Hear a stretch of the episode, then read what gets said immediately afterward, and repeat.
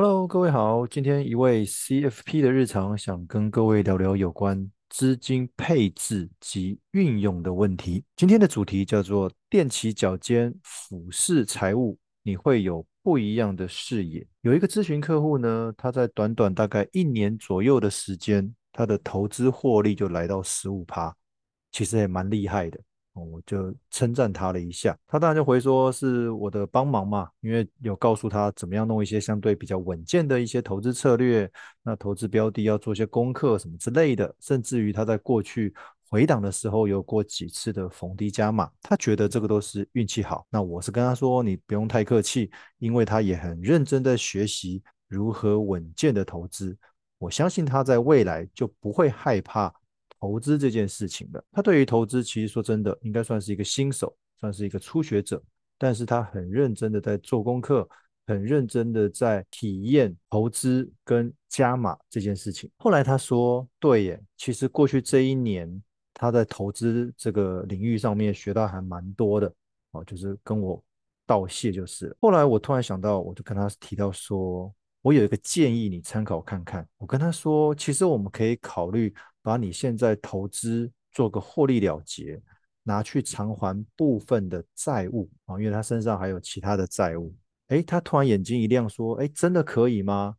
他说他有闪过这样的念头，但是不知道合不合适。那他就想问我说：“觉得可以这么做的原因到底是什么？”啊，这是我们之前在咨询的时候的一个对话跟一个状况。回到我们的理财观念这件事情，我们常常要思考一件事，就是我们的钱到底是。单兵作战还是团队合作？其实一个好的理财行为，应该是每一笔规划的资金都有它的用途，也就是所谓的专款专用。那透过我们财务目标的设定，让这个一切能够确实执行。而我们定期财务检视的一个目的呢，一方面是确认是否依旧在当初设定的目标轨道上面，那另外一方面就是要思考在这些理财工具之间。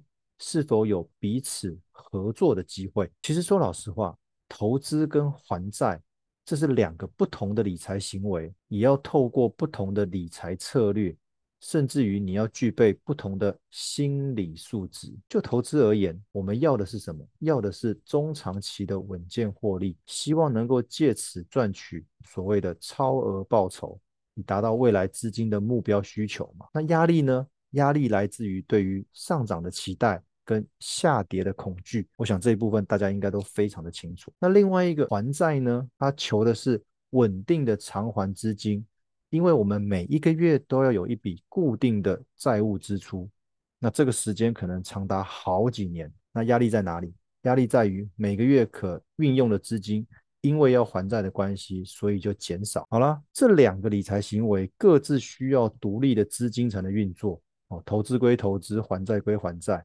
那在规划的当下，我们会期待理财双轨制，就是在投资让资产上涨的同时，也希望债务能够同步的下降，这样子一来一往，让我们整体的资产能够达到加速的累积效果。好了，说了那么多课本上面的观念，那实物上面呢？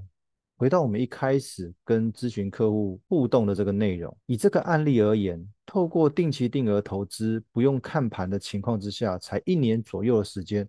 获利来到十五趴，说老实话，对于一个新手投资者而言，已经算是很难忘。我相信他一定又很兴奋又很满意的数字了。单纯定期定额，那不定期的逢低加码，然后一年来到十五趴，这个算是一个很满意的数字了吧？因为没有做太多事情，而且不要忘记哦，在这个一年多的时间这个过程当中，他还是同时有负债要固定偿还哦，所以我们会开始思考说。既然有这样子的获利，那我们能不能透过获利了结来加速把这个负债还掉？回到我们的重点，这样的规划的好处是什么？第一个，对我们所选择当初所选择的稳健投资策略会感到放心。诶，原来这样是真的能够获利，因为你必须要真的试了才知道嘛。因为无需盯盘，也不会影响到你的工作，无形中对你未来投资也增加了信心。因为你找到了一个投资的方法。第二个，因为你初次投资有了好的获利表现，那你获利了结，落袋为安，保有这样子的获利结果，以免落得看得到却吃不到的纸上富贵。你说赚十五趴算真的很多吗？可能未来会涨到三十趴，不一定哦，但是也有可能会跌下来。那我们不要去猜这个东西哦。对一个新手来说，对一个不用太过频繁盯盘的投资策略来讲，这样子客户已经很满意了。那获利了结，也就是算是落袋为安。也比较安心嘛。第三个，因为我们加速不定期偿还这样的负债，啊，让我们未来每一个月的本利偿还金额也可以同步下降。